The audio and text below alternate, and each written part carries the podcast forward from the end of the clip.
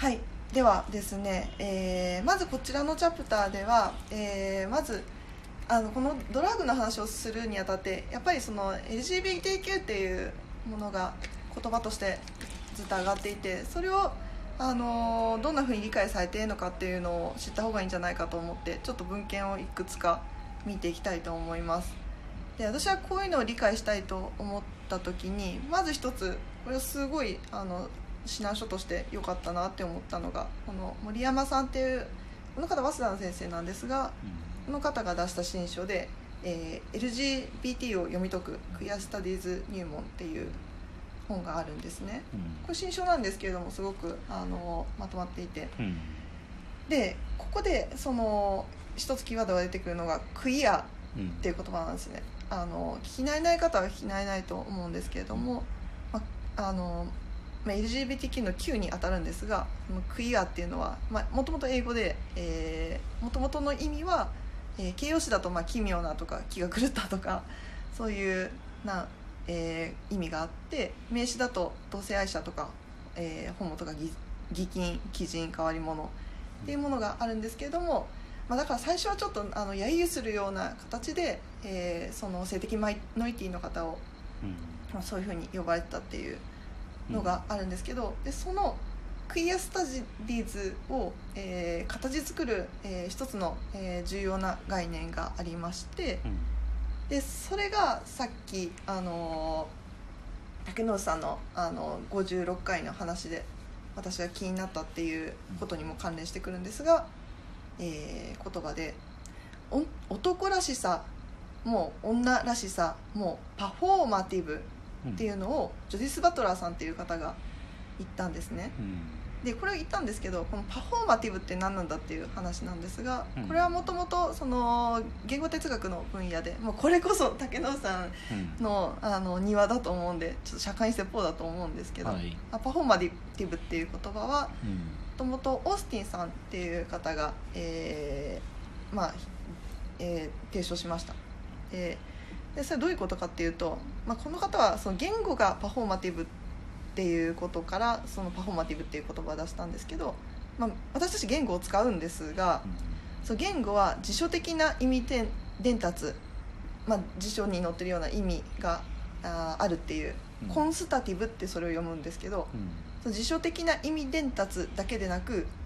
それ自体行為である、まあ、それがパフォーマティブにあたるんですがうん。そのそれ自体が行為であるような言語使用スタイルがあり、うん。でその両者は不可分であるとうん。いううんことですね、うん。ではあの分かりやすい例を出すと、まあうん、言葉で「あなた足元に猫がいるよ」っていうふうに言うとこれは猫がいるよっていう意味を伝達してる、うん。えーのと同時にその猫踏むんじゃねえよっていうことを言ってると。うん。っていうことがあるんでその両者は厳密に割り分けられないってことを、うん。言ったのがオースティンさんうです、ん。でそれをまたあまあいやそうですね。まあコンスタティブまあ事実文とか事実伝達文とかい日本語に訳されたんですけどね。うん。パフォーマティブは行為遂行文とか言ったりするよね。こうん、だから、まあ、さっきの足元に猫がいるよっていううん本当にその事実としての意味は足元に猫がいるなんだけどうんうん。他の人にあるその行為を促すっていう意味では猫踏むなよってことを意味してるっていう意味の両両者がありますよってことだよね。あそうですね、うん。あのさすが竹野内さん、うん。あのその通りでした。で、うん。さらにこの、えーコンスタティブパフォーマティブの話を深掘りしたのがデリダさん。で、でデリダさんの言ったのは、えーコンスタティブという概念のうちに想定されている辞書的な意味というものはそのほころびがあってこそだとだからうん。コンスタティブもあのほころびがあってこそだ。ってことを指摘したのがデリダさんです。でこれどういうことかっていうと、まあ、猫っていう言葉は、まあ、猫は猫だろうみたいな風にしてみんな使ってるんですけれどもでそれが、あの成り立つのはその猫っていう言葉は繰り返し使用可能でで例えばある時はその猫はタマっていう猫を指してるかもしれないしこの場合はミケっていう猫を指しているか場合もあるとでもっと言うとその猫っていうあ言葉自体っていうのは呼びかけにも独り言にもなり得るっていうその一個の同じ言葉なんだけれどもいろんな不一致を許容してこそ言葉は成り立つ、えーそれを言い換えるとその繰り返し使うっていうあっていうかまあ実あの言語行為あこ行為として成り立ってるっていうその言語はパフォーマティブであってこそっうん。ていうことを言ったんですね。うんでそれを踏まえて、えーバトラーさんはそのパフォーマティブっていうのがその性ジェンダーの問題にもそれが適用できるんじゃないかっていうことが言ったのがバトラーさんでした。でその、まあ、バトラーさんが言ったのは、えー言語のコンスタティブは、まあ、言っちゃえばそのパフォーマティブその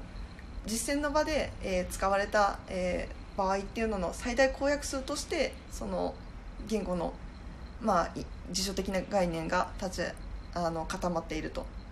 えーつまり辞書的な意味は言語の使用に先立つものではないのにじゃあ使用されてこそその意味が成り立つっていうのに成り立つのだから、えー言語の使用に先立つものではないのにあたかもでも私たちはその猫って言ったら先にその猫の意味っていうものが先にあるような風に見えると。うん。でそれは男らしさ女らしさも同じでその男らしさ女らしさっていうものもその意味として、まあ、それがさただ先立つように見えるんだけどそれはただ見せかけなんだと。っていうことを言うとそのコンスタティブパフォーマティブっていう、えー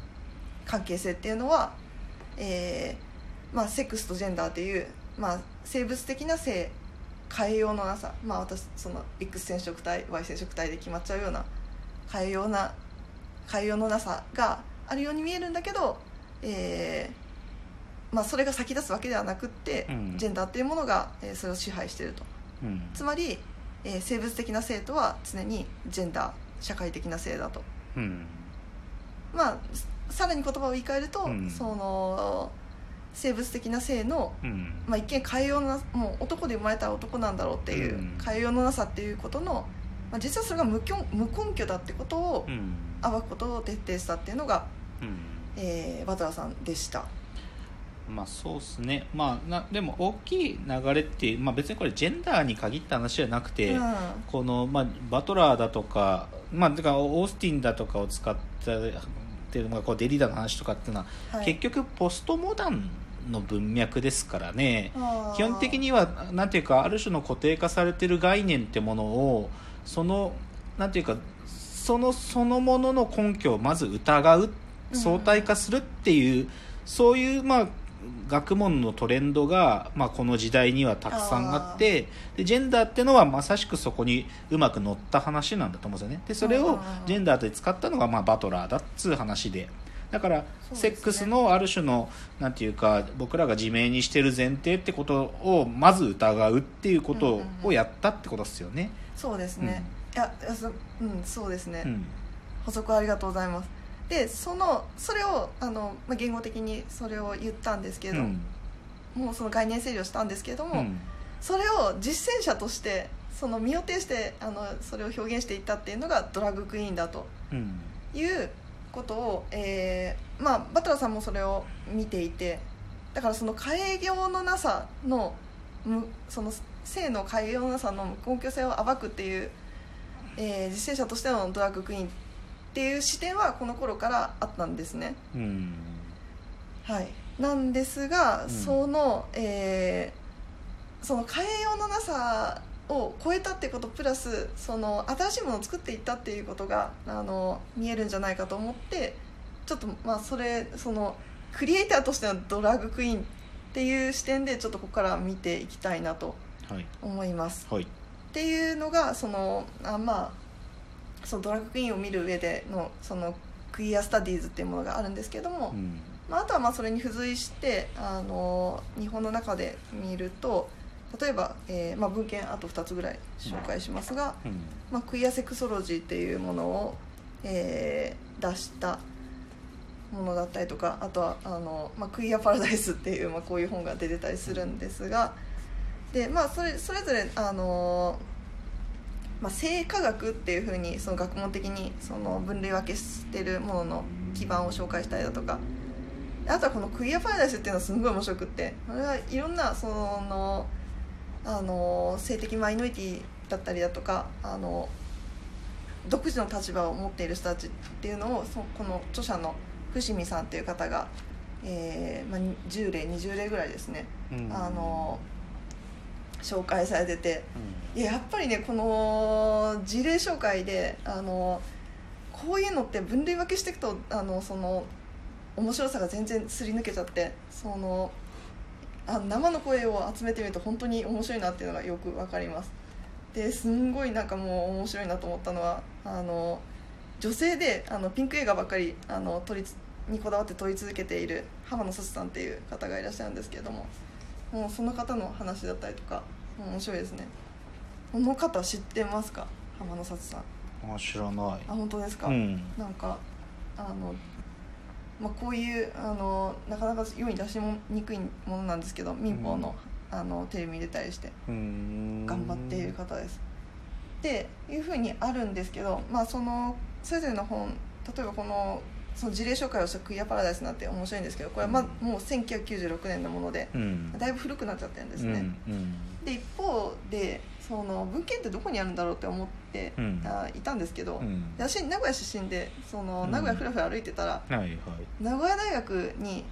まあ、ジェンダーリサーチライブラリっていう、うん。えー数年前に開設されたんですけど日本初のジェンダー専門図書館が